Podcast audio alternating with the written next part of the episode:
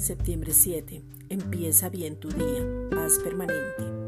El Dios de paz trae paz a cada instante.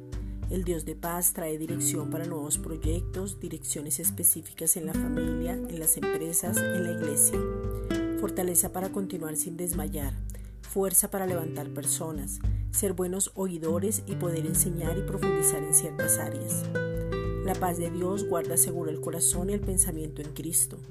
Esa paz es robusta y fuerte. Su provisión fluye en ti a través de Cristo. Abre la mente para entender y comprender lo que no entendemos. Esa paz permanente es por entender que Él mismo nos abraza.